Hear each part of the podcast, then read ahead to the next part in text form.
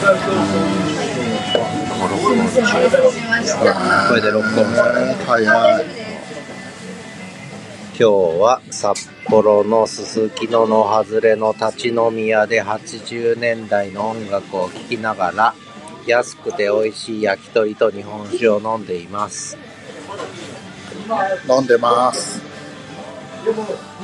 名古屋から来ました。先生に会いに。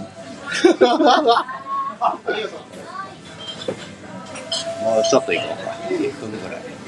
ね、どれぐらい上手に入るかわかんないけど。割と iPhone 優秀ですから、そうなんです。iPhone 優秀なんですよ、ね。拾いますからね。うん、でこれはもう今日は実験実験の夜なので何をやっても許されるかな 番外編の2ということでアップしたいと思いますけどということで番外編2を札幌よりお送りいたしました。ちょっと酔っ払ってます。ではまた。